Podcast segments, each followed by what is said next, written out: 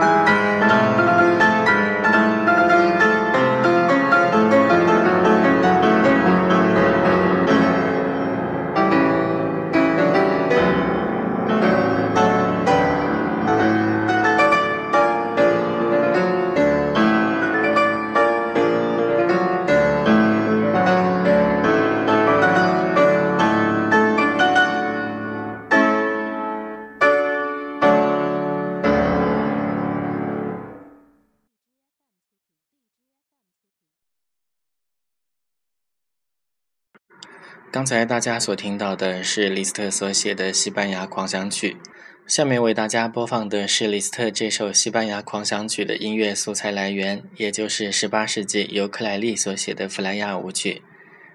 这个版本的特别之处在于，它采用的是复原的古代乐器，也就是用古代的方式来进行演奏的。下面就请大家一起来听克莱利所写的弗莱亚舞曲。